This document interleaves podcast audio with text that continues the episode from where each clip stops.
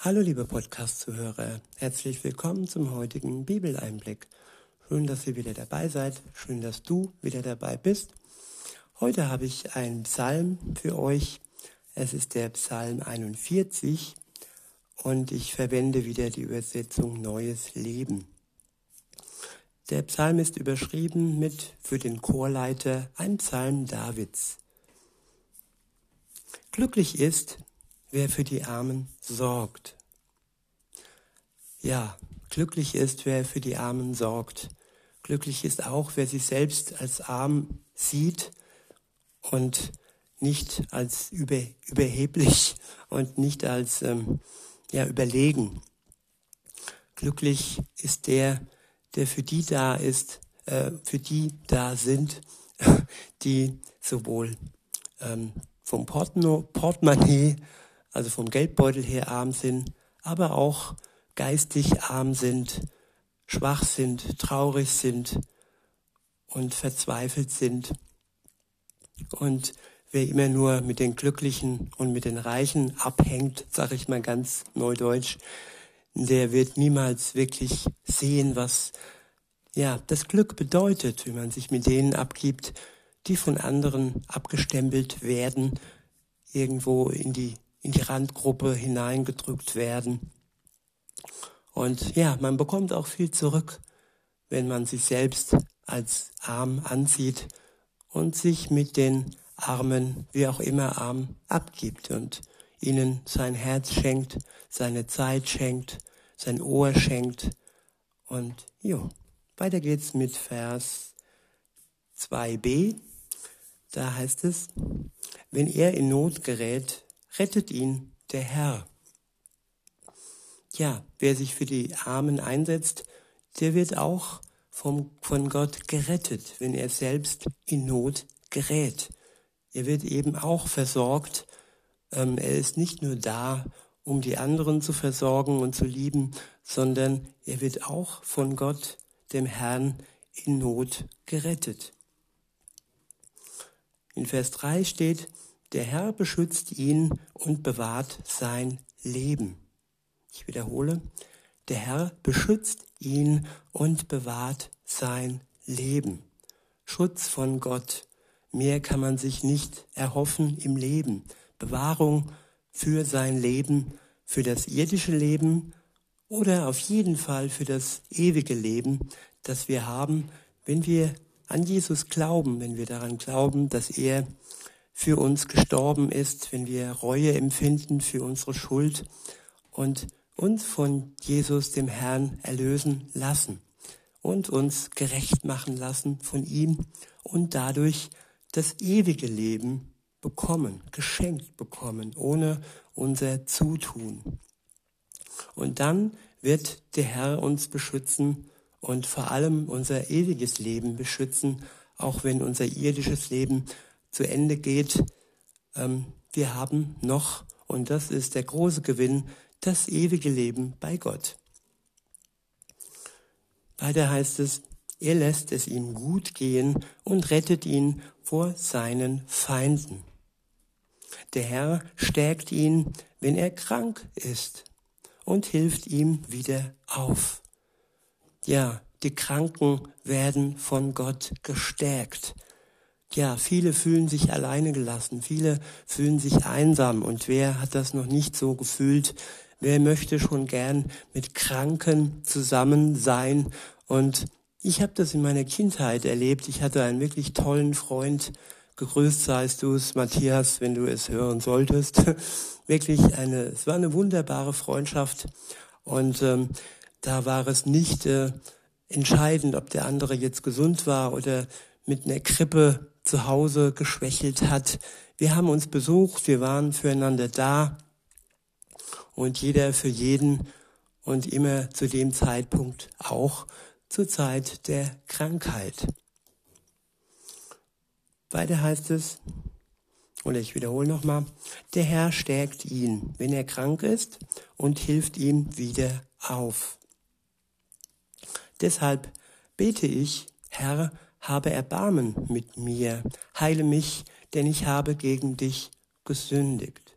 Ich wiederhole, Deshalb bete ich, Herr, habe Erbarmen mit mir, heile mich, denn ich habe gegen dich gesündigt.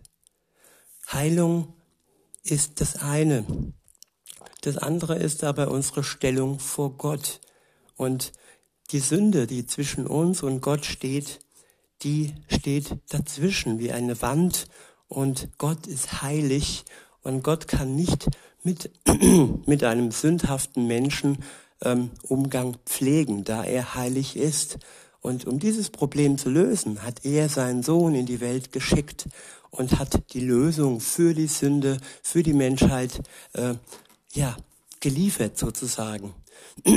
Und wer von Gott wirklich von Jesus gerecht gemacht wurde durch seinen Tod am Kreuz und wer vorher ähm, seine Sünde bekannt hat und dem, dem Herrn, den Herrn um Erbarmen gebeten hat, der wird Heil bekommen. Er wird Heil an seiner Seele und er wird auch Heil da, wo es an seinem körperlichen äh, Krankheiten nötig ist. Ja, es gibt Behinderungen, ich habe auch eine und nicht alles wird sofort und äh, in dieser Welt geheilt. Man kann nicht erwarten, dass Gott uns zu 100 Prozent gesund macht. Manchmal haben wir eine Last, die wir bis zum Ende unseres Leben, Lebens tragen. Und ähm, wer dann den Vornamen Jochen hat, der weiß, was es bedeutet, ein Joch zu tragen.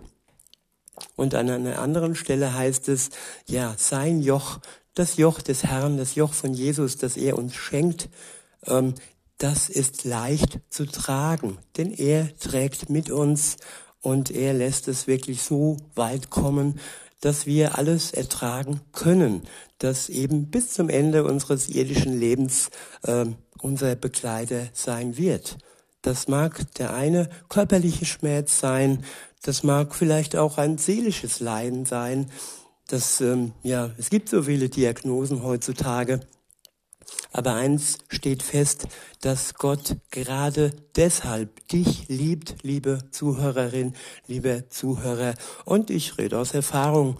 Ich denke, er liebt mich genau so wie jeden anderen auch, auch wenn äh, ich so den ein oder anderen Stempel oder Behinderungsgrad mit oder in dieser Welt bekommen habe. Weiter heißt es, heile mich, denn ich habe gegen dich gesündigt. Meine Feinde sprechen nur schlecht über mich. Wann wird es endlich, wann wird er endlich sterben, sagen sie, und vergessen sein? Ja, bei Gott sind wir niemals vergessen.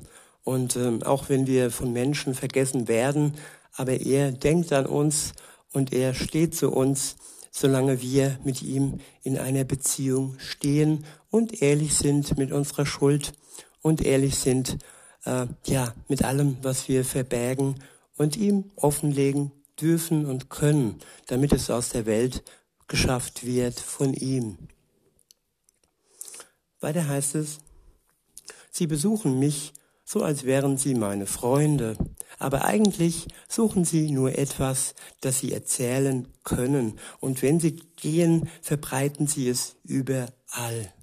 Ja, wer kennt solche sogenannten Freunde oder auch falschen Freunde nicht, die so tun, als wären sie Freunde, aber nur irgendwie Futter suchen um in unserer Abwesenheit zu lästern.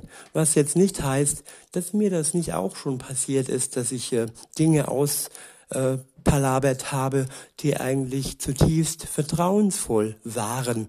Und ähm, ja, wir sind Menschen und wir, ja, wenn wir das wirklich uns eingestehen, dass wir selbst auch einmal solche sind, ähm, die äh, lästern, dann kann uns Gott dies vergeben. Weiter heißt es, alle, die mich hassen, tuscheln über mich und hoffen, dass das Schlimmste für mich. Seine Krankheit ist auf jeden Fall tödlich, sagen sie. Er wird nicht wieder aufstehen. Ja, das höre ich heute in den Medien auch. Tödliche Krankheiten und es ist schrecklich und sehr, sehr traurig. Und Gott gibt uns Trost in dieser schrecklichen und traurigen Zeit. Ab Vers 10 heißt es, selbst mein bester Freund, dem ich vollkommen vertraute, der mein Brot mit mir teilte, hat sich gegen mich gewandt. Ja, das ist oft so. Gerade wenn wir uns zu Jesus bekennen, dann wächst die Anzahl der Feinde äh, sprunghaft, möchte ich mal sagen. So habe ich das bei mir erlebt. Und ähm, ja, aber auch wenn die Feinde wachsen, je mehr Liebe wird uns Gott entgegenbringen und je mehr Schutz wird er uns geben gegen unsere Feinde, wenn wir uns ganz eng an ihn schmiegen und ihm vertrauen. Denn in Vers 11 heißt es dann, du aber, Herr, hab Erbarmen mit mir und mache mich wieder gesund, damit ich mich an meinen Feinden rächen kann. Rache heißt hier, dass in erster Linie die Rache Gott ist. Und Rache heißt nicht immer, dass ich mit gleichen Waffen zurückschlage. Rache kann auch sein, dass ich meinem Feind zu trinken gebe, wenn er etwas braucht, wenn er durstig ist. Oder dass ich ihm die Hand zur Versöhnung reiche. Das ist wahre Stärke. Mit Rache ist nicht immer etwas Böses gemeint, sondern es ist gemeint, ja, dran zu bleiben und ähm, ja, seinen Feind nicht abzustempeln, sondern durch Gott Liebe zu empfangen für seine Feinde. In Vers 12 heißt es, da, daran erkenne ich, dass du Freude an mir hast, denn du hast meine Feinde nicht über meinen Tod jubeln lassen. Du hast mein Leben bewahrt, weil ich unschuldig bin. Ja, wir sind unschuldig durch Jesus Christus, der für unsere Schuld gestorben ist und der unsere Schuld hinweggefegt hat. Und ähm, wer von sich behauptet, dass er aus eigener Kraft schuldlos sein würde oder kann, so wie Jesus es war, weil er auch Gott war, Gottes Sohn war und ist, der lügt. Denn wirklich das Gesetz, die zehn Gebote zu befolgen, das schafft kein Mensch. Und das ist dann erstmal, da ist es erstmal nötig, dass wir ehrlich vor uns und vor Gott sind. Weiter heißt es, deshalb darf ich für immer in deiner Nähe bleiben.